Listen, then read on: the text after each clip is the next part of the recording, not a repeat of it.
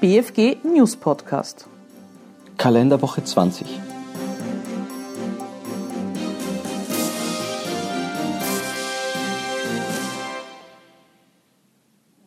Commerzbank stoppt umstrittene Cum-Cum-Geschäfte. Frankfurt. Die Commerzbank zieht sich nach massiver Kritik aus umstrittenen Dividendengeschäften zurück. Der Vorstand beschloss, sogenannte Cum-Cum-Transaktionen nicht mehr anzubieten.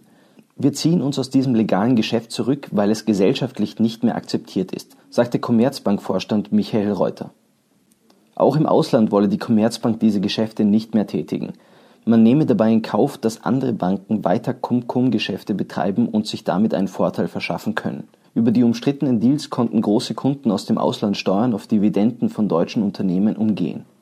Das Finanzministerium hatte die Praktiken als illegitim bezeichnet und angekündigt, solche Geschäfte näher beleuchten zu wollen. Der Bund ist mit rund 15 Prozent an der Commerzbank beteiligt und mit zwei Vertretern in dem Kontrollgremium des Instituts vertreten. Kontokorrentkredit an Gesellschafter als verdeckte Ausschüttung. Im Beschwerdefall wurde zwischen einer GmbH und ihrem Gesellschafter ein Darlehensvertrag über 1,5 Millionen Euro abgeschlossen. Diese Kontokorrentvereinbarung hielt nach Ansicht des BfG keinem Fremdvergleich statt. Verdeckte Ausschüttungen sind Vorteile, die eine Gesellschaft ihrem Gesellschafter aus ihrem Vermögen in einer nicht als Gewinnausschüttung erkennbaren Form gewährt, die sie anderen Personen nicht oder nicht unter den gleichen günstigen Bedingungen zugestehen würde ist davon auszugehen, dass aufgrund des bestehenden Näheverhältnisses Zahlungen erfolgten, die an einen Außenstehenden nicht unter den gleichen Bedingungen geleistet worden wären, so bedarf es der Prüfung, worin der dem Gesellschafter dadurch zugewendete Vorteil besteht.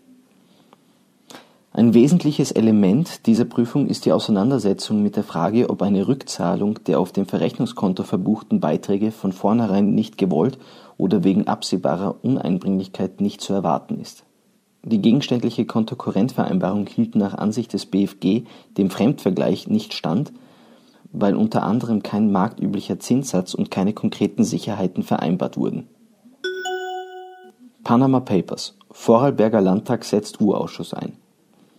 Bregenz Der Vorarlberger Landtag hat einstimmig die Einrichtung eines Untersuchungsausschusses zur Beleuchtung der Offshore-Geschäfte der Hypo Vorarlberg beschlossen es handelt sich um den ersten Untersuchungsausschuss in der Geschichte des Vorarlberger Landtags. Anlass für den Untersuchungsausschuss, der offiziell den Namen Hypo-Untersuchungsausschuss erhielt, ist die Nennung der Hypo Vorarlberg in den sogenannten Panama Papers. Den entsprechenden Antrag haben die Sozialdemokraten eingebracht. Sie wollen unter anderem geklärt wissen, seit wann die Hypo Vorarlberg Offshore-Geschäfte betreibt und mit wem. Weiter soll festgestellt werden, warum die Bank auch nach 2009 im Offshore-Bereich tätig war der damalige Landeshauptmann Herbert Sausgruber (ÖVP) hatte als Eigentümervertreter der Hypo, die zu rund 76 Prozent in Landeseigentum steht, den Ausstieg aus diesem Geschäft angekündigt. Teile eines Wohnhauses als Büroräumlichkeiten vermietet. Strittig war, ob eine laut BfG angebliche Vermietung von angeblichen Büroräumen im Einfamilienhaus seitens des alleinigen Gesellschafter-Geschäftsführers an die beschwerdeführende GmbH aus steuerrechtlicher Sicht anzuerkennen ist oder nicht.